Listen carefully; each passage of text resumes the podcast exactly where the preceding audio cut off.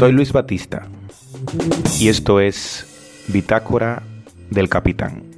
En este episodio del podcast quiero conversar contigo un tema que me parece tremendamente importante para lo que tiene que ver con la salud de las democracias y de las libertades fundamentales en el mundo.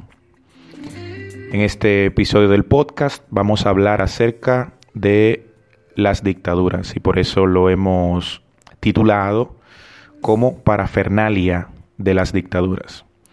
La idea es contarte hoy las características de este tipo de regímenes para que entendamos por qué son tan despreciables. La mayoría, o no la mayoría, se escucha mucha gente cansada de por ahí las debilidades de nuestras democracias, sobre todo las democracias en América Latina, y que de manera inconsciente anhelan el retorno de estos regímenes brutales. La idea de, este episodio es conocer todo lo que gira en torno a este tipo de regímenes y entender por qué son tan despreciables. Si te parece, podríamos comenzar por definir qué es una dictadura. Podríamos partir diciendo que una dictadura es ante todo un régimen político.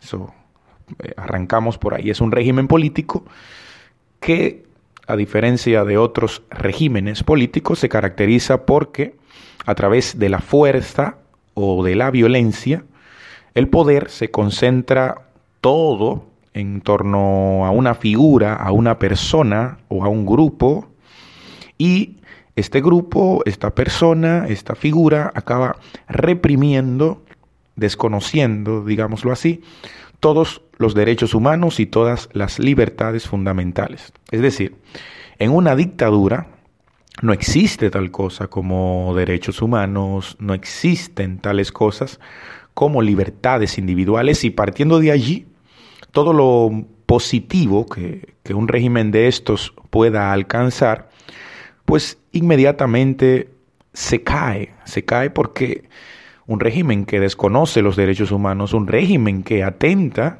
contra la vida humana, porque ni siquiera existen tales garantías, la, entonces todo lo, lo positivo que puedan tener detrás, pues evidentemente se desvanece. Vamos a ver elementos críticos, elementos fundamentales de una dictadura. Para empezar, en las dictaduras existe lo que se llama la dualidad Estado-persona. ¿Qué quiere decir esto? Que estos dos elementos o estos dos entes dejan de ser dos para convertirse en uno solo. Es decir, el Estado se convierte en la persona del dictador y la persona del dictador se convierte en el Estado. Esto da lugar a, evidentemente, abuso de poder, manejo de, de, la cosa pública, del patrimonio del Estado, como si fuese su propio patrimonio personal. Tienen lugar también las llamadas expropiaciones, que es que la incautación, tiene que ver con la incautación de bienes raíces a, a particulares. Si al, a la dictadura le interesa una propiedad, entonces tú no tienes más opción que venderle o venderle a la dictadura, porque evidentemente si no lo haces, tu propia vida se ve amenazada. Además de que como manejan el dinero público como si fuese patrimonio personal, se permiten colocar grandes capitales, en los llamados paraísos fiscales en el extranjero.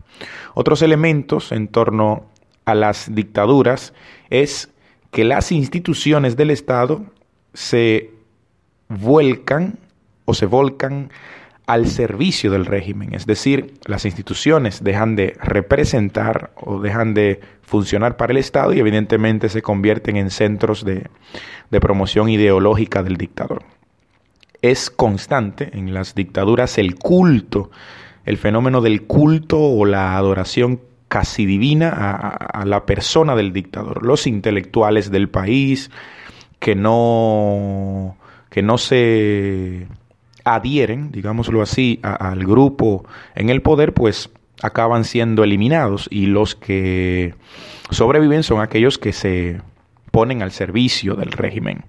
Los dictadores buscan obsesivamente la perpetuidad en la historia, por eso construyen una cantidad impresionante de estatuas y de monumentos y de bustos y demás para rendir honor al dictador. Además, son frecuentes las asignaciones de títulos, reconocimientos, condecoraciones civiles y militares. Por eso, cuando vemos una fotografía de, un dictador en la historia, lo vemos con generalmente vestido de militar y con un montón de, estas credenciales y condecoraciones en, colgando del pecho. Tal vez el aspecto más terrible de todas las dictaduras sean los centros de detenciones y torturas. Además de los presidios regulares, existen lo que son estos centros de tortura, donde se extrae información de los detenidos, generalmente presos políticos, enemigos del régimen, por las buenas y sobre todo por las malas. Los métodos de tortura en la historia han resultado ser terribles. Suena a una maquinaria de construcción cerca mío, por eso escuchan ese ruido. Eh, los, los, métodos de tortura en la historia, terribles todos. Eh, eh, um, la silla eléctrica, los ahogamientos, las cárceles solitarias, las descargas eléctricas en los genitales del detenido, o sea, espantoso, son horribles. Toda dictadura tiene además lo que son complejas redes de inteligencia y delación. Ningún régimen de estos puede sobrevivir sin un control absoluto sobre la población civil y por eso existe un grupo, o suelen existir en las dictaduras grupos de inteligencia, de espionaje, que se mantienen constantemente observando y controlando, intimidando a la, a la población civil. La ideológica es fundamental para las dictaduras. Los jóvenes se forman, se instruyen en los principios ideológicos sobre los que se sostienen esos, esos regímenes, pero además existen también en torno a las dictaduras complejos aparatos paramilitares. Los dictadores suelen tener un ejército personal a su servicio, además del ejército regular que está evidentemente para torturar, reprimir y liquidar a cualquier forma de, de subversión. ¿no? La represión, la intolerancia a la oposición política en ese sentido son una constante en este tipo de regímenes, el terrorismo de Estado, el exilio, las desapariciones, los encarcelamientos políticos y, en última instancia, las ejecuciones. Idi Amin, el terrible dictador de Uganda en los años 70, solía decir que tú no puedes correr más rápido que una bala y creo que, que pocas frases resumen la esencia de este tipo de regímenes. Es común la colaboración y asistencia entre dictaduras próximas, entre dictaduras vecinas. Fue esta una constante, una, una acción frecuente en las dictaduras de la segunda mitad del siglo XX, del siglo pasado, en Sudamérica fundamentalmente. Cuando una persona huía de la dictadura en Brasil con rumbo a Argentina, te, te agarraban preso en Argentina, te devolvían a Brasil y ya se imaginarán ustedes lo terrible que lo pasaba el, el, el repatriado. ¿no? Un ejercicio político tendencioso suelen tener las dictaduras, intentan vender de cara al exterior la apariencia de legalidad democrática, que no, que no existe, evidentemente. Eh, lo común es que exista un sistema unipartidista o de partido único. Adolf Hitler en Alemania tenía al partido nazi como instrumento político.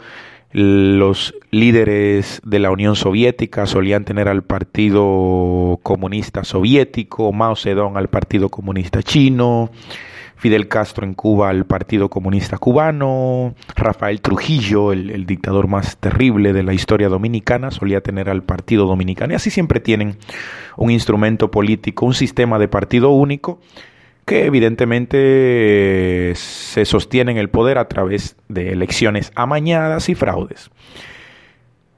El, el desconocimiento, la negación de los derechos humanos y de las libertades públicas es otra de las durísimas realidades en todas las dictaduras. Un control estricto, además, de la sociedad civil. Registros documentales, están prohibidas las manifestaciones públicas y las concentraciones masivas.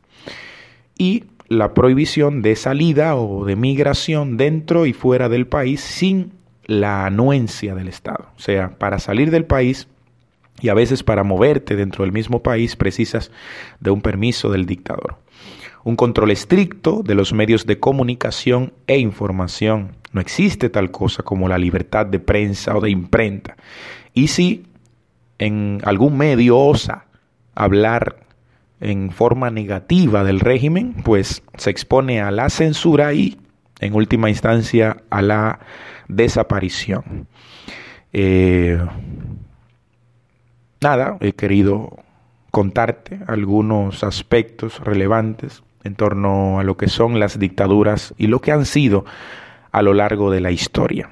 Esto como un ejercicio de conciencia para que como ciudadanos que afortunadamente vivimos en más o menos o como es, no como querríamos que sea, democracias, defendamos siempre estas democracias, con sus debilidades, con sus defectos, con sus virtudes, con sus aciertos, pero que trabajemos para mejorar las democracias que tenemos en nuestros países y no salga de, nuestra boca ni, añoremos nunca una dictadura en nuestros países porque son terribles por las razones que hemos explicado. Este fue otro episodio más del Bitácora del Capitán, el podcast. En este caso, refiriéndonos a parafernalia de las dictaduras. Nos escuchamos en la próxima.